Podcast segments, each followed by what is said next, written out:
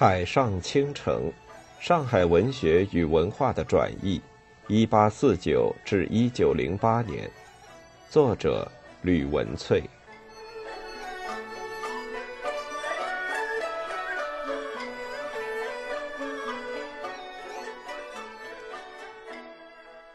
七，启蒙理性与文明秩序，市政规划、教育制度与女权思想。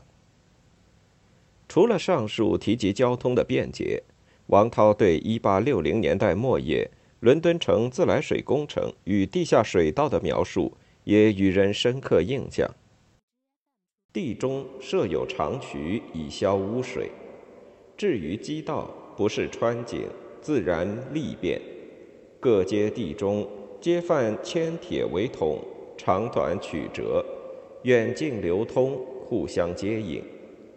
各家壁中鲜有泉管，有色以丝起壁，用时喷流如注，不患不足，无穿凿梗基之劳，亦无泛滥缺乏之虑。同样注意到下水道系统，原组织更提及地下煤窟的设备，其城内外之污秽，皆由地底开沟流去二百余里之远，直达海中。又互有煤仓，皆枯于门首地下，煤车底家不必入门，但起地面铁盖将煤倾入。凡此皆称其志，故人为伦敦之地如雾雕空，难免一日倾陷之患，其说诚不虚也。以及与污水处理措施息息相关的厕所。大便之所最为洁净，周中及层楼之上一律皆然。既必当将水管取提一二次以涤其秽，不得不顾而去。然是秽则以自止，不息也。小便之所亦精巧，通渠辟象不依其状，最妙者皆有吸水之管，自朝至暮，一任时时涤之。故绝无恶臭，粪船粪蛋皆不经见。盖厕所之秽物，皆由地道中流去，虽妇女亦登厕而不用净桶故也。道旁小便之所，以自来水长流洗涤，不待收拾。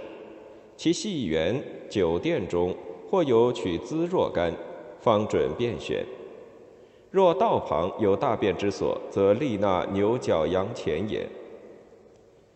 浇田灌菜不以粪，故虽相辟田野，亦无粪坑。有任其流于地底而潜灌于海者，有专业入夜来取，至为粉屑，以待孤于耕种人家者，皆渠无大便之所。行人必欲大便，须通言语，可以入人家告便；否则，当至客寓、饭店等处告便。力所铜钱两文，和中土制钱五十文光景。回到当时的语境，原组织甫出国门赴欧洲的一八八三年四月，上海租界内方有自来水公司供应自来水。申报上一八八三年三月二十九日头版的社论就是“论护城改用自来水”，文中开宗明义。就强调饮用洁净的自来水有如治病于胃病之时，饮之有使气血充和、康强多寿的疗效，几乎可比神效药方。同年四月十五日，亦有头版论自来水工程一文，讨论城内是否仿效城外租区兴办华人的自来水公司。此时期，上海自来水公司就已在报上刊出告白。同一版面上，经理中介自来水管架设的福利洋行更及时推出详细描绘图样，贩售水龙的醒目广告。一八八四年刊行的《点石斋画报》开始刊出商家的画报告白告时，也有全亨洋行货号令人印象深刻的新道水龙广告。以后连续数期皆有不同洋行刊出形式各异的水龙广告。足见架设自来水系统所牵动的蓬勃商机。至于王涛与元祖志笔下弃以平时木柱减低马车噪音的道路，家用的煤球从门口地下煤仓即可取用，地下水道吞吐城市残余秽物，定期清洁街道的水车，每户墙中所有的泉管，打开水龙头及喷泄而出的自来水，以及洁净的便所、公厕等等，这些现代城市中的配套措施完备。与市民大众生活各个层面息息相关的硬体设施，一来呈现了工业革命后器物环境与文明条件已完成现代化转型的欧洲世界；二来更深刻透露了完善细致的城市发展乃是规范化与层级式管理的必然结果。他们都说明了泰西文化崇尚实用知识的理念内涵，实则为启蒙理性高度昂扬之思想产物。而现代教育制度之普遍施及，即是西方社会庶民大众得以内化启蒙理性与建构文明秩序的重要推手。相较于只花了十个月左右游历考察亚非欧南美四大洲，不免只能走马看花，停留在猎奇式的描述物事外观的元祖志，在苏格兰待了两年多的王涛，尽管也带有几分不以为然的评道。英国以天文、地理、电学、火学、气学、光学、化学、重学为实学，符上诗赋词章，显示出中国士大夫的传统思想。但他毕竟与洋人接触已超过十数年，再加上两年多在英伦生息与思的亲身体验，也让他在老朋友穆威廉牧师带领下参观了牧师肄业的爱丁堡大书院。对西方现代化的教育制度与考选人才的周全措施深有感触。书院考试制度的周全，使王涛窥见这些实学，断不能仅视为专事制作奇迹淫巧器物的小道之学。他正面肯定其中蕴含的深厚人文主义精神。书院所考，非止一才一艺矣也，历算兵法。天文、地理、书画、音乐，又有专习各国之语言文字者，如此数非又于一遇者可比。故英国学问之士具有实际，其所习五倍文艺，均可实见诸措施，坐而言者可以起而行也。英人最重文学，同治之年入蜀授业，至壮而经营四方。故虽建功粗毅，率多知书识字。女子与男子同，幼儿习诵，凡书画隶篆、象尾于图、山经海志，靡不切究穷言，得其经理。中土须眉，有窥此群差者多矣。国中风俗，女贵于男，婚嫁皆自择配，夫妇偕老，无妾应，服役多用婢袄。侯门甲第以及御车者，则皆用男子。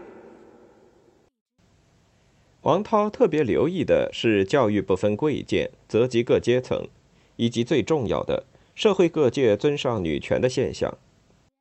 相较之下，元祖制的笔触务宁接近风俗化的印象式描写，例如他将跟同船或同席妇女用餐视为艳遇，同车女子促膝攀谈便觉得艳福不浅。每每以玉山高耸，乳如酥，金缕轻扬，腰若柳，描述女性体态；或妇女之身可以搭船搭车出门远行，毫不为怪。世寺中妇女联袂而行，触目皆然，盖不必身居闺阁也。妇女每日必游行街市，如男子敬之，妇女可以控官，立判将夫男监禁若干日，以昭境界。妇女入王宫，皆以肉袒为敬。寻常见尊长，必以口承长者之左右。问及有声，即为害意。种种与中土大异的风俗，这都让年近耳顺之年的元祖志大开眼界。甚至每至一处，不忘文人也有本色。一向嗜好品花评艳的他，也对法国红灯区和妓院的机关摆设啧啧称奇。作《害官论》。昌辽妓院除英国以女主，故照例严禁，其余他国无处无之，而于法国为尤盛。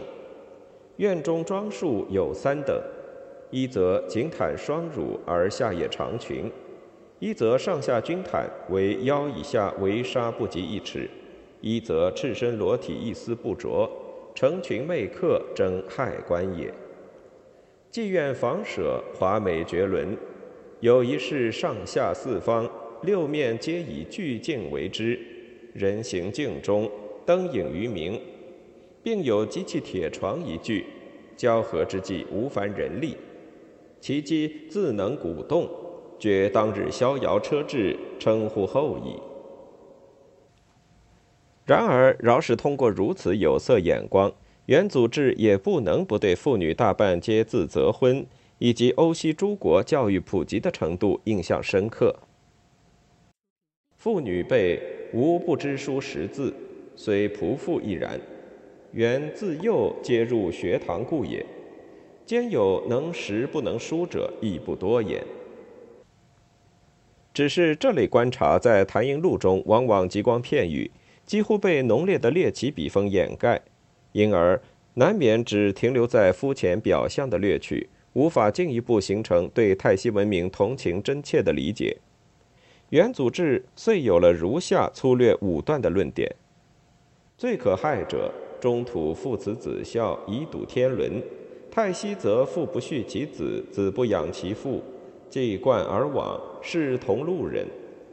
中土女慕贞洁，父重节操；太息则奸淫无尽，为薄不休，人尽可夫，众皆杂乱。亦系风俗之相反，至于如此，其极亦无足以立于人世也耶？比对之下，由欧时正当壮年的王涛，固然也自命风流倜傥，美化了他与异国妇女的缠绵情愫，但同时却也不忘强调，不需遵从父母之命而能自由婚恋的西方名媛幼妇，皆花艳其貌而欲结其心。秉得怀真之书守礼，其谨言自好，故又毫不可以泛干也。英法诸国由女性教师开办的女塾，就算在乡间也相当的普遍。宴席中，女教师与女弟子往来论辩、研习学问的情况屡见不鲜。社交场合中，女性弹琴、高歌、跳舞、观剧，无不展现西方现代女子活跃的行动力。在这一点上，元祖志笔下泰西妇女走出闺阁，可以自由旅行、出游的观察，恰好从相反视角成为王涛文章的最佳注脚。这些叙述对从未有女子学堂成立、大街上大抵仅见青楼女子抛头露脸或乘马车招摇过市的上海读者而言，究竟能不能带来感知结构的发酵与变化？郑州报刊资料。我们会发现，上述这些段落微妙的与上海舆论界几股隐隐波动的思潮相互呼应，恰好为这两位文坛奇老的旅游书和上海。